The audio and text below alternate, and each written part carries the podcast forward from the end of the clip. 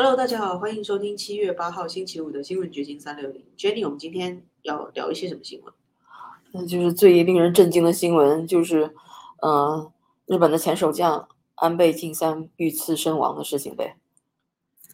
对啊，因为我昨天晚上看到消息，就是我们洛杉矶时间大概是晚上九点多吧，可能快十对十九点多左右。然后我那个时候我还想说，呃，怎么会？就是意外。然后接下来就是哦，身亡，就是他其实很快的你就发现，我一开始可能就是想想说，就比如说有人枪击，然后只是一个很小型的事件，然后没想到他真的不是身亡。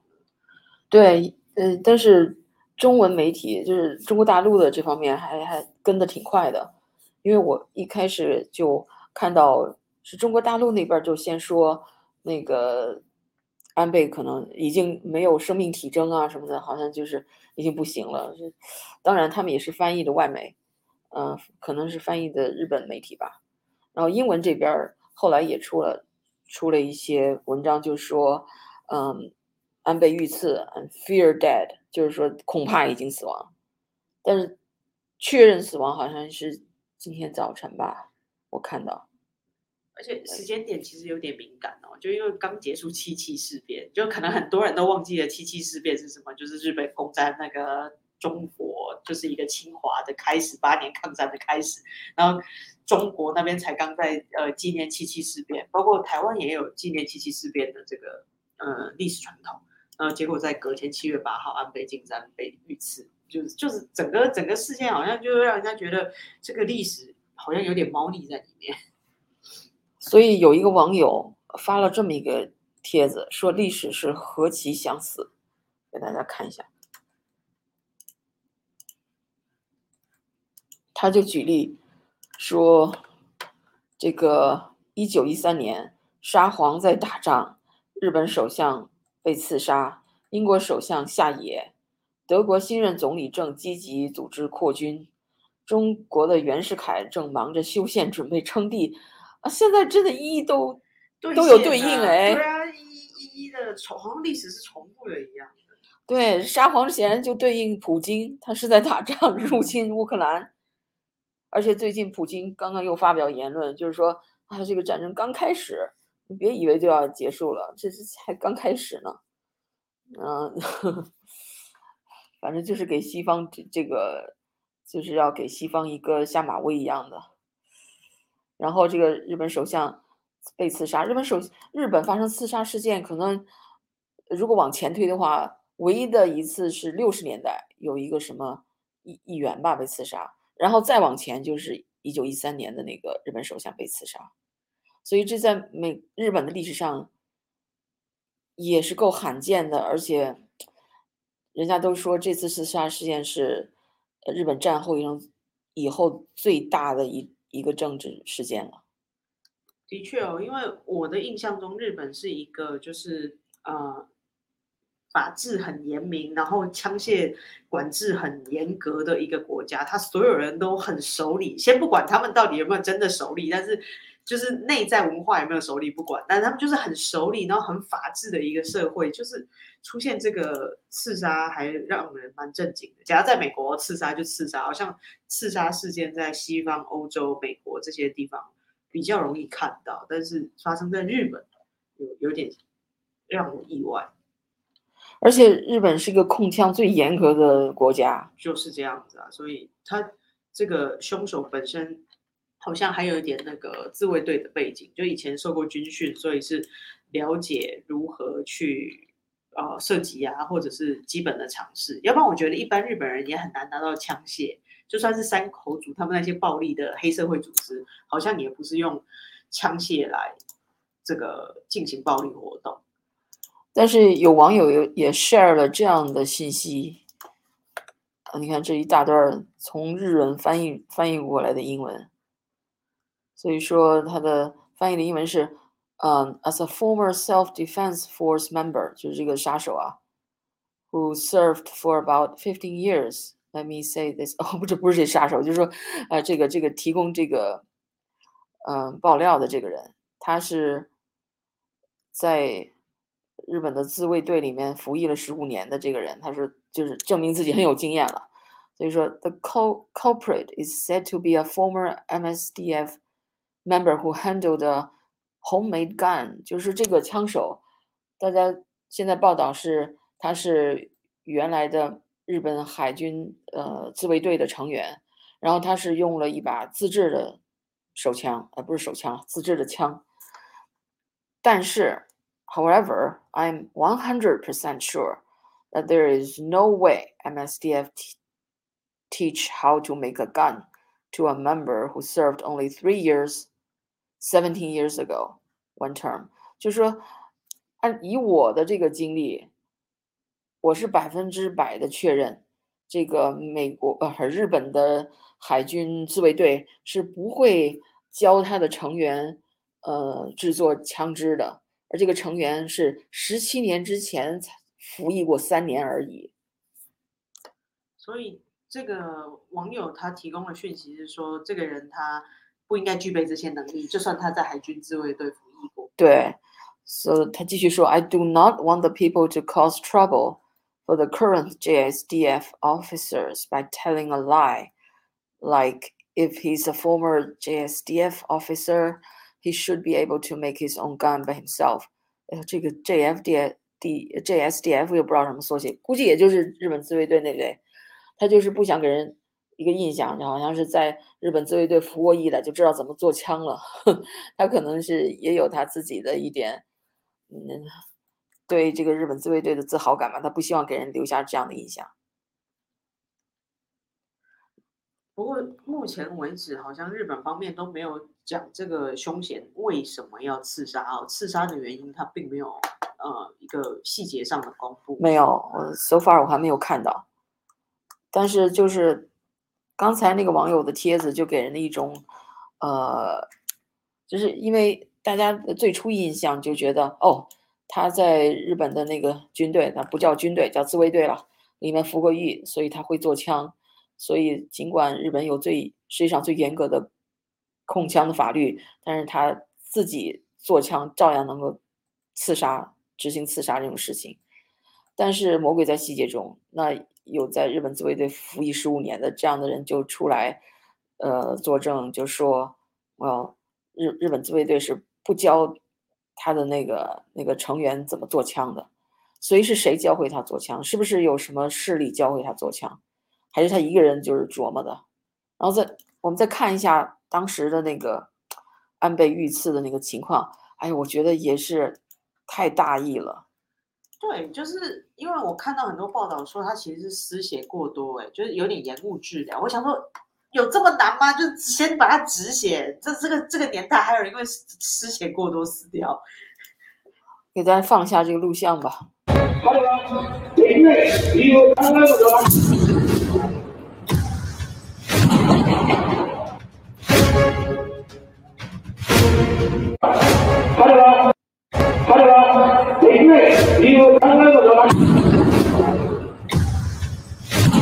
看，就是这块儿，哟，这个网速有点慢。我就是想指出这个瞬间哈，实际上那个枪手带着他自制的那个枪，已经发射了一一一轮儿。但是那时候安倍还没有中枪，还还还在那继续演讲。嗯，周围的人呢是有所呃察觉，但是没有完全反应过来。然后那个枪手又继续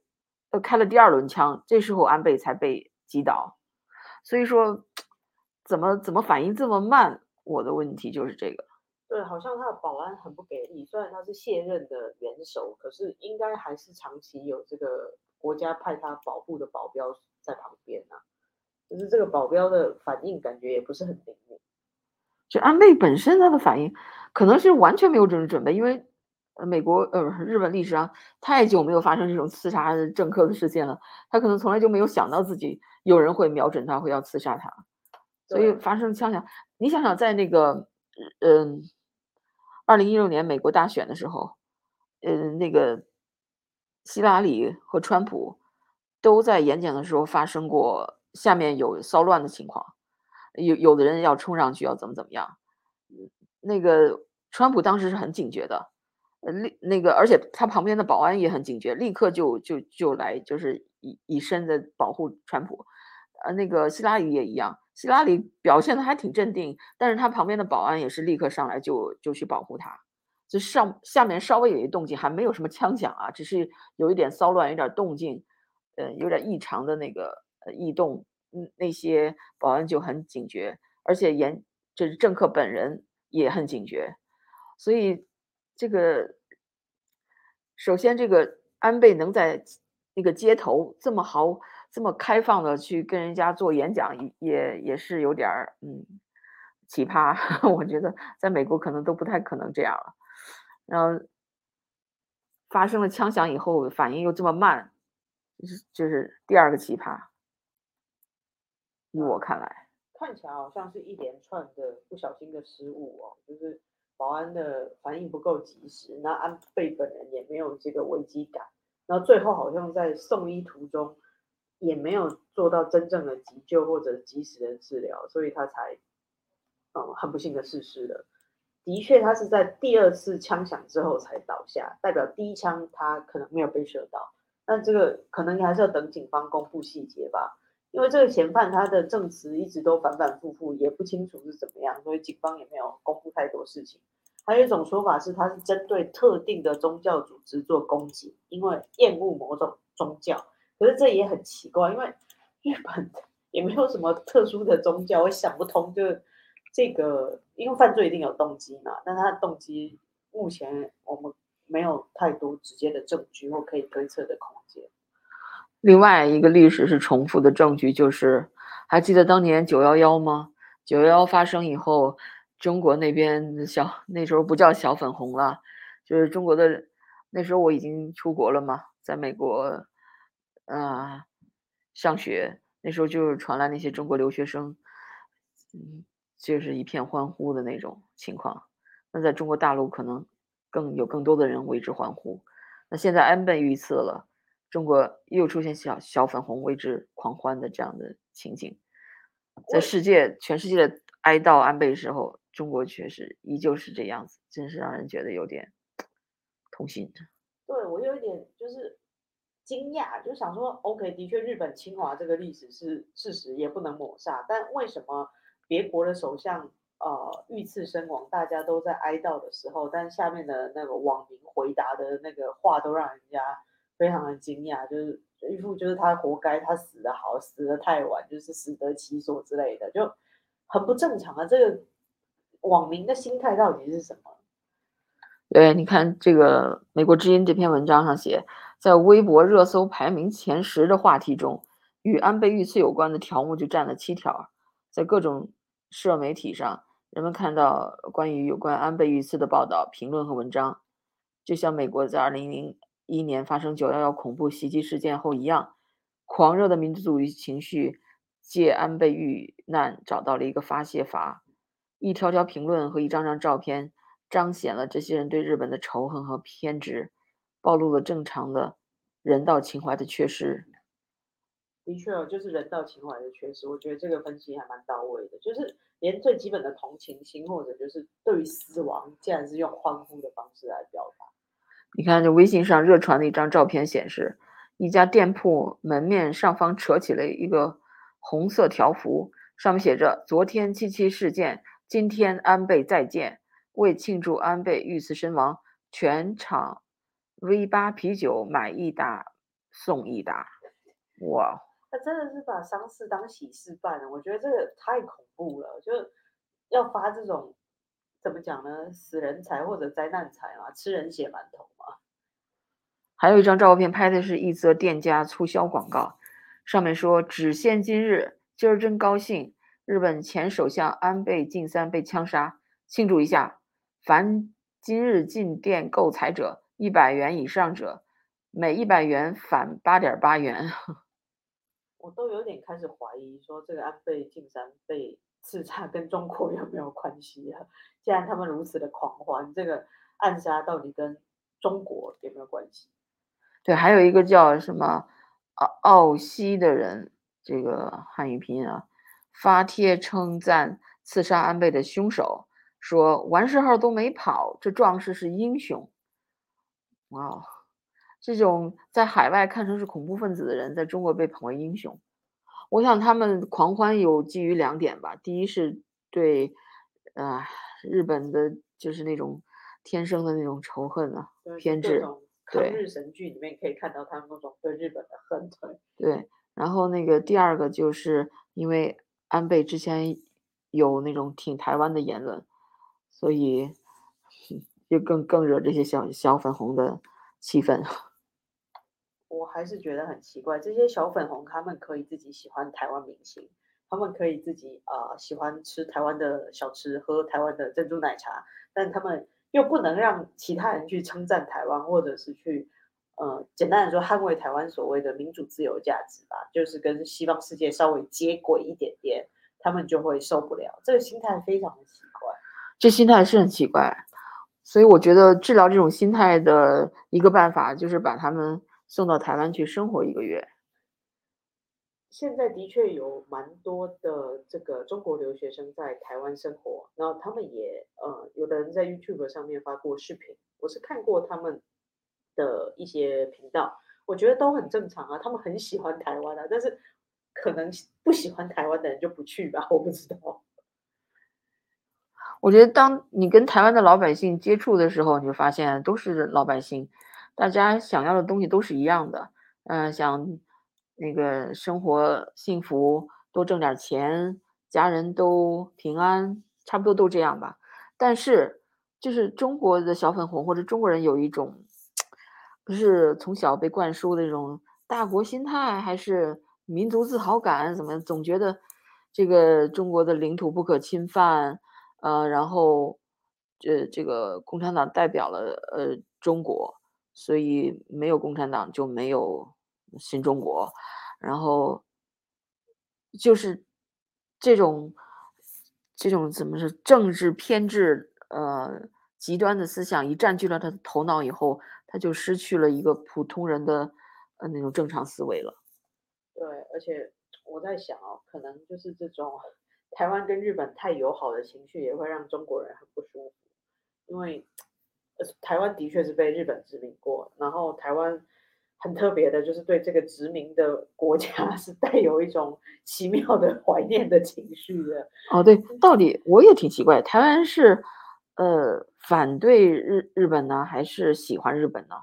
我觉得台湾人呢，我我现在不讲那个一九四九年跟这个蒋介石一起来到中国，呃，来到台湾的中国大陆的外省人，但大部分的本省人对日本是有一个。感谢的情怀的，因为日本带给台湾的是现代化，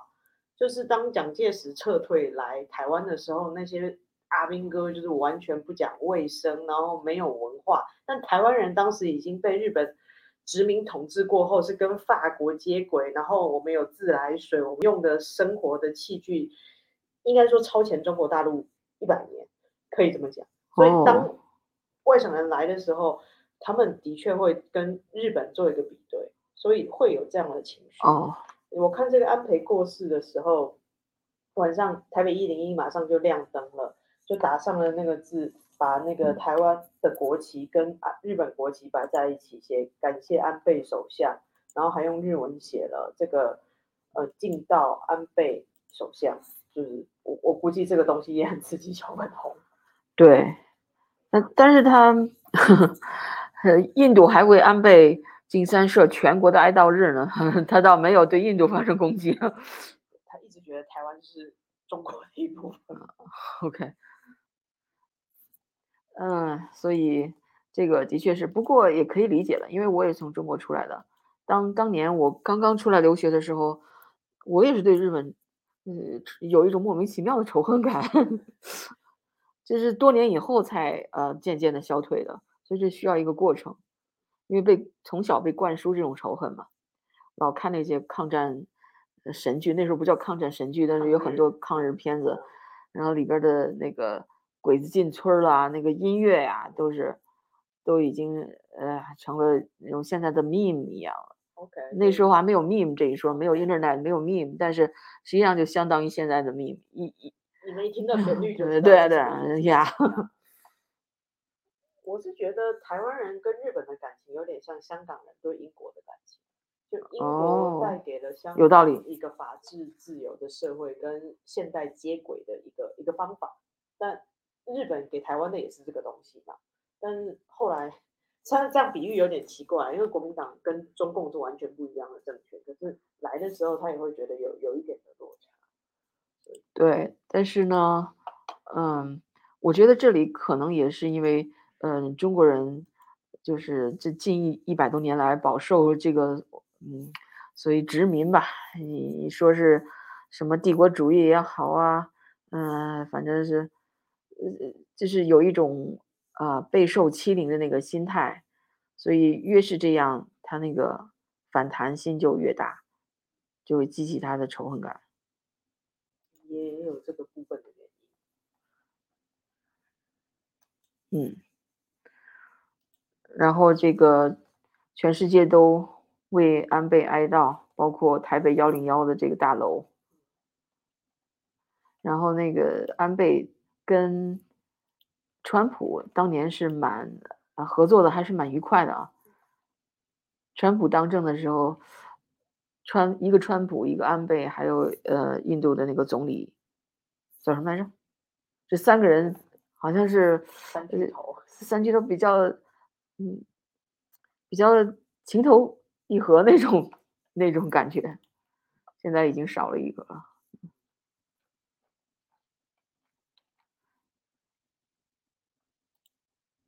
那个总理叫莫迪。哦，对，莫迪，对对。然后川普。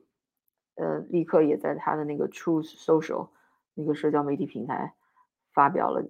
就是悼念安倍的嗯帖子，他就称赞安倍是 Great man and leader。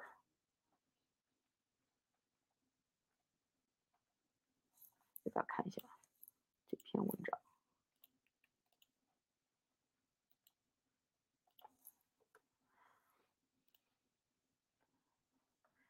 the Trump called the news of his death really bad news for the world，就是 安倍的死讯呢、啊，他称这个实在是对这个世界是一个非常坏的消息。His killer was captured and will hopefully be dealt with swiftly and harshly。啊，这就是官话了啊。Trump, who shared a warm relationship with a former Japanese leader called 嗯，安倍啊，unifier 这个是有意思的地方，为什么呢？川普把安倍形容 成一个 unifier，like no others，就是别人比不了的那个能够联合各各方势力的那么一个人。但是就是 NPR，大家知道吧？美国的公共广播电台，他昨天的大标题是，不是大标题，就是他把安倍形容成一个 divisive person 就是非常分裂的那么一个人，就像川普一样，把国家搞得很分裂的，他们都是这个调调，他们都是像主流媒体啊或者 legacy media 都是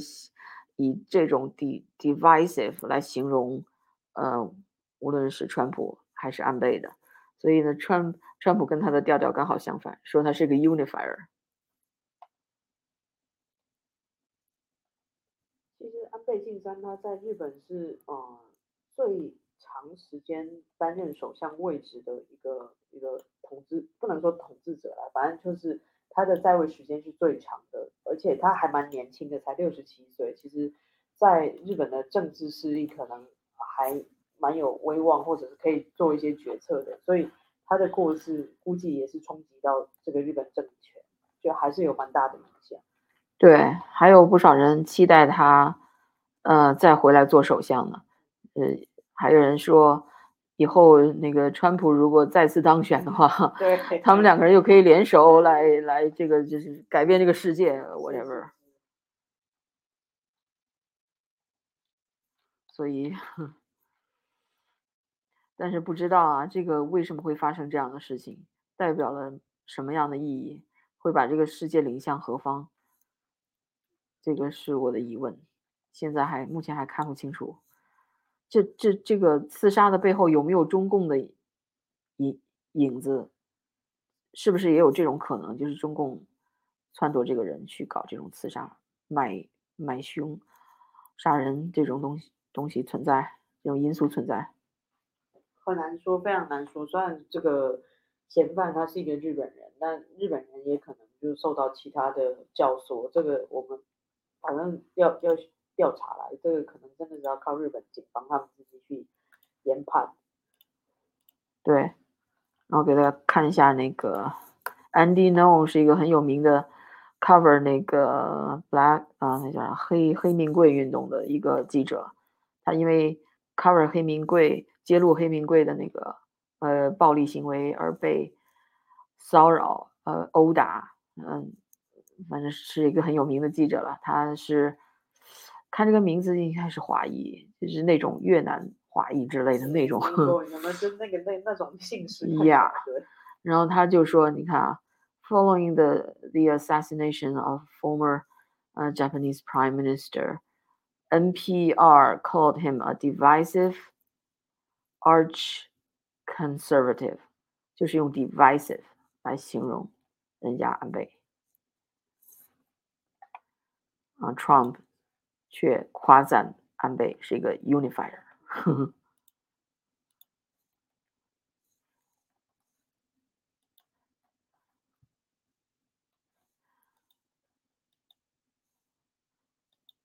除了这个安倍呃金三被刺杀这个消息，今天还有一个挺大的消息，就是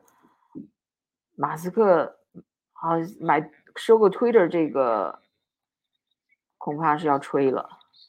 这个交易。对，其实我们昨天聊的时候就谈到这个交易有可能要黄了，没想到他今天就直接宣布说，对我停止交易了，不玩了。对，理由啊就是众所周知，他就是。因为 Twitter 直到现在也没有给他呃真实的数据，就是到底有多少是假账号。对，因为他说这个 Twitter 严重违反协议中的多项条款，而且签订协议的时候有虚假和误导的陈述，所以他就决定终止了收购 Twitter 这个交易案。但是我不知道他这个会不会触法哦，他停止收购需不需要被罚款或什么的？当然他可以上诉。Twitter 已经要告他了，对我已经看到报道是写 Twitter 要提告了，但是我觉得伊朗马斯克他总是能够提前想三步的那种人，他不会想到他这种新闻会不会被告，所以他他一定是有 cover 他的呃行为的，就是说他一定会想到他这个是不是合法的，他一定会有合法的依据。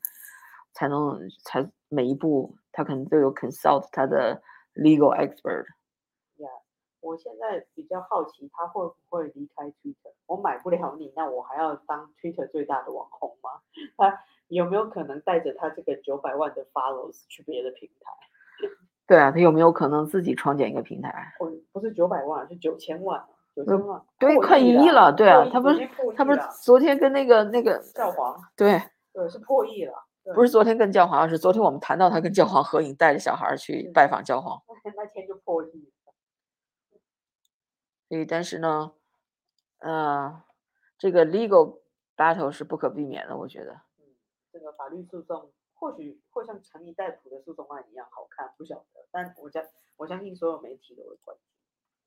对，你看这个 breaking news，这个网友 share 的 breaking news，就是说。Twitter is taking legal action to ensure Elon Musk buys company on the price and terms Previously agreed. Chairman says as stock are already plumbing plummeting down to eight percent and lower，就是伊朗马斯克不不买 Twitter 这个消息一出啊，那个 Twitter 的那个股价就开始下跌，已已经跌了百分之八。所以说，他们要 take legal action，要采取法律行动，来确保伊朗马斯克要按照先前的那个协议，嗯，按照先前定好的价格来买那个公司，就逼人强按头，逼人要买。当初伊朗马斯克买的时候，Twitter 的股股票是大涨，他们那个时候倒没有说这个要感谢他，但是现在跌了就要找他算账。对啊。但是伊伊拉马斯克一直他就说他的理由是那你不给我你的公司的正确的呃数据的话，我没有办法评估，嗯，这个交易，你这个交易只能在就是真实的、准确的信息上才能评估你公司到底值多少钱，它也是有道理的呀，因为这个交易最终还没有 finalize 嘛，所以看看伊朗马斯克又在 Twitter trending 了，呀，因为他要 terminate this 四四百四十亿哇，四百四十亿美元的交易，对，终止了这个交易，所以这是很大一笔钱，他完全可以用这笔钱来再建一个平台了。所以我就在想说，他为什么不自己搞一个平台嘞？比如说，川普他也有自己的那个，你什么啊，真实的什么？呃，True Social 呀。所以，就或许他可以加入川普，或者再另起炉灶。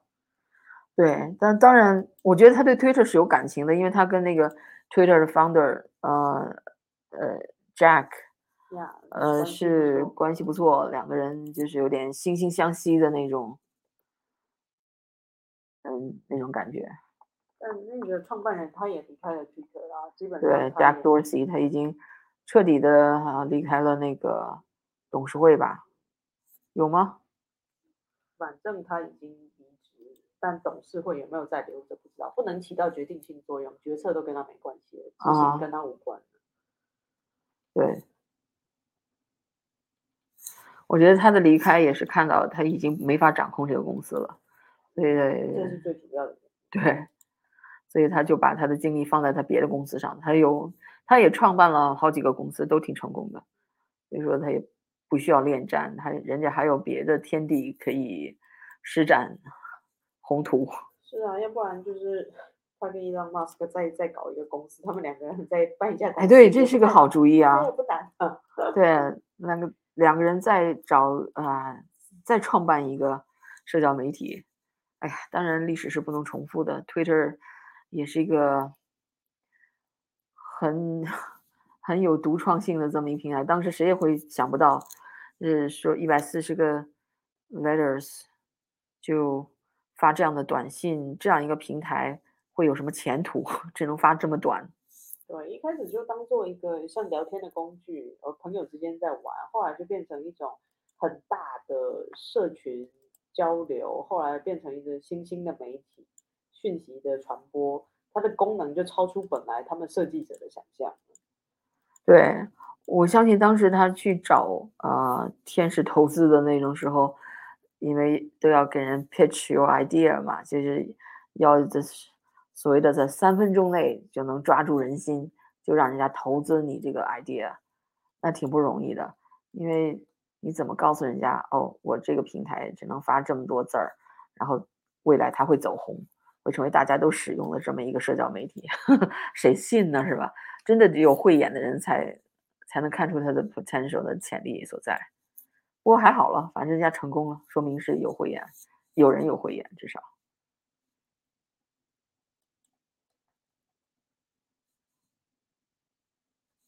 但是我不知道这个，嗯，伊朗马斯克不买 Twitter 会不会成为 Twitter 走下坡路的一个开始，一个转折点？你觉得会不会？如果他继续使用的话，我觉得这个伤害性不大。那如果 Elon Musk 他不使用了 的话，那绝对是一个很大的转泪点，就是一个分叉口。对。另外还有一个，呀，八卦新闻也也不算八卦吧，就是关于跟影影星相关的，也是今天我才注意到，哎呀，也是长点见识吧。你有没有听说？呃，你肯定听说过 Brad Pitt 对吧？呀，大家都知道布莱德比特就是 小鲜肉、小帅哥，但现在也就是那有老鲜肉了，对，都五十 多了嘛。对。嗯，他最近向媒体公布，他有这么一个奇怪的病症，就俗称是脸盲症，这是我头一次听说的，我都不知道什么叫脸盲症，然后仔细去 research 一下才知道，这种人有两个特征。你知道什么两个两种特征吗？我真的不知道哎、因为我一开始都觉得脸盲症只是一个借口，因为有时候像我们记者采访要遇到好多好多人，然后我都会跟人家说对不起，我有点脸盲，我分不出来谁是谁，不好意思，我我因为太多了，我真的记不住那些人的脸，所以我都会用我有一点脸盲，我有脸盲症这样子、哦去去去告诉人家，那殊不知真的有这种病。对，他有两个症状，一个是患者看不清别人的脸，第二个是患者对别人的脸型失去了辨识能力。所以这是很奇怪。然后它这个英文词好复杂，prosopagnosia，哎，这个要记住也不容易。所以说，这个 Brad Pitt 就承认他有这样的呃这样的症状。据说这种症状还是可以遗传的，百分之五十的后代也会继承这种这种病症。但有趣的是，大家都不相信他有脸盲症，只是觉得他傲慢，不认得别人，然后谎称自己有脸盲症。对，因为他又是大明星，那这种傲慢很人很容易人人家就联想到他有这种傲慢症，而不是脸盲症。对，因为这种是统觉性脸孔失认症，就这种人，他们真的生活的世界是我们没有办法想象的。对他来说，每一个人的脸就是一个一大团布，对，就就他没有办法去辨识他的特征。而且他有可能连自己的亲人、连父母都呃辨识不了，那只能靠衣服着装来来辨识。那我就奇怪了，那既然是如此，那为什么他还要抛弃他的嗯、呃原配那个老婆 Jennifer Aniston 跟那个而跟那个 Angelina Jolie 结婚呢？还是有声音、身材、其他的东西可以判别。啊除了脸 OK 孔之外，OK，那对，那是有道理了。因为脸盲这是一个说法，但是其实我们要判断一个人，还是有其他或者相处过程啊，太多东西可以去辨识。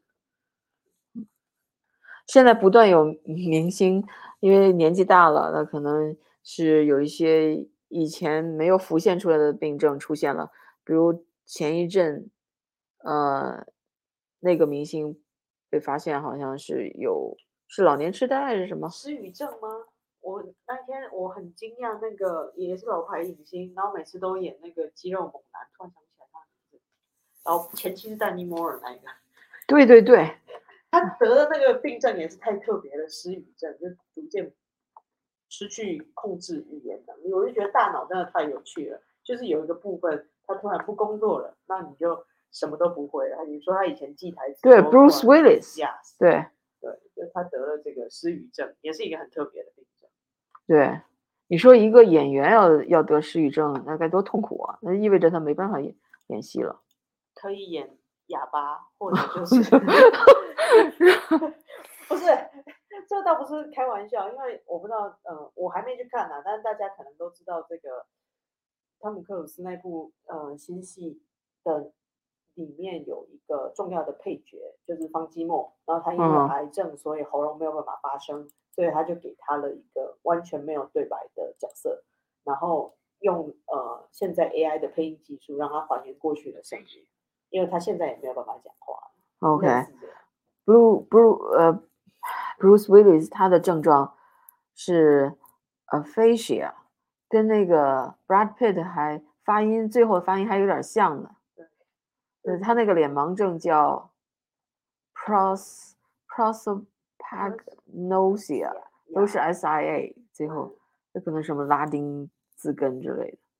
嗯，我在想就是失失调啊，失去认证这个感觉，统觉性脸孔失认 Yeah 证，那那个失去语言的辨识系统。啊 prosopagnosia，然后这个叫啊 aphasia，对，估计都是来自拉丁的资根。哎呀，这个不过人家也呃出名出这么久了，嗯，自己也是人生也是公平的嘛，是吧？每个人都会碰到这样那样的磨难，不可能总是好事儿发生在你身上。我最近不是，嗯，上一个 July Fourth 的 Long Weekend 不是看了一个大侦探波罗的那个电视剧嘛？其中那个波罗的那个秘书叫 Miss Lemon，柠檬女士，她说了一句一句话，挺具有启发性的，我觉得，就是菠萝让她去找嗯，某一天的报纸，因为跟那个案件相关吧，那那个他就因为因为那时候英国可能他有早报有晚报什么的，要把这些当天的那个都已经是之前过去的那一天的报纸收集起来也挺挺困难的，但是 Miss Lemon 还挺能干，都给他收集起来了。然后那个波罗就称赞了他一把，说：“哎呀，你你挺不错的，你还真能找到啊。”Miss Lemon 就说了一句：“Difficulties are made to overcome。”你懂这句话的意思吧？就是说困难，困难为什么会被造出来呢？就是要克服它的，它的功功效就是让我们去克服它。所以一般人的思维就是：“哎呀，有了困难觉得很烦恼。”但是他那个思维就很正向啊，就说这个。这个困难，它不是一个坏事儿，它是让我们去征服它的一个机会，有点这个意思。对，就是困难存在的意义是为了要被克服。对对对对，这样翻译最好。所以说，我觉得当人生中发生这种啊，就是不正常人觉得不幸的事情的时候，你可以这么用这种观点来来对待它。